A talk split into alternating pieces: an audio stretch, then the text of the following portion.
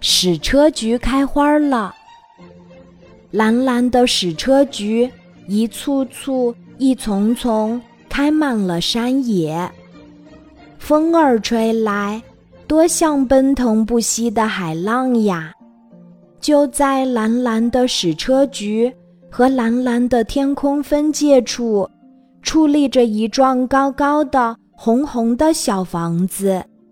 这是善良的灰兔先生的家。灰兔先生的卧室在三楼，面临着青山绿水和无边无涯的矢车菊。可是他没有心思欣赏美景了。灰兔先生最近患了感冒，为了不把病菌传染给别人，在没有痊愈以前，他不想出门，不想会见任何客人。大家知道了灰兔先生生病的消息，这消息是谁传播的呢？是萤火虫姐姐。她在夜晚打了小灯笼，从灰兔先生的窗前飞过时，听见了灰兔先生寂寞的叹息声。这是轻轻的，然而是深深的叹息。从叹息声中，他听出灰兔先生在思念伙伴们，伙伴们也在思念着他。大伙儿没法去探望灰兔先生，他把门锁上了。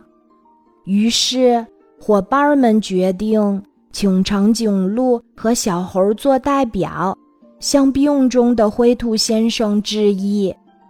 长颈鹿站在矢车菊的花丛中，踮起脚，把脖子伸得长长的，比你们所见的所有的长颈鹿的脖子都长。小猴顺着长颈鹿的脖子往上爬呀爬，长颈鹿痒得想笑，可是不能笑。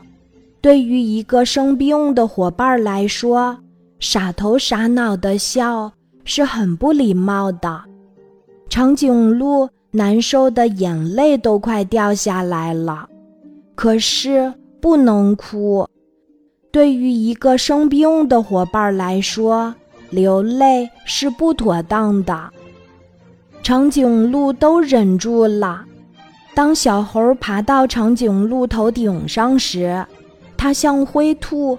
做了个有趣的鬼脸儿，这是一个友好的鬼脸儿，这是个表示问候的鬼脸儿，这是一个一看就知道充满着关怀和良好祝愿的鬼脸儿。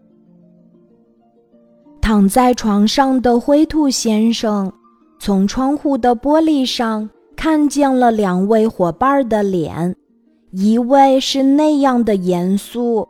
一位又是那样的滑稽，灰兔先生的叹息就变成了笑声。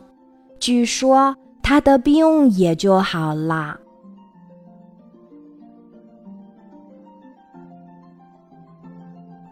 今天的故事就讲到这里，记得在喜马拉雅 APP 搜索“晚安妈妈”，每天晚上八点，我都会在喜马拉雅等你。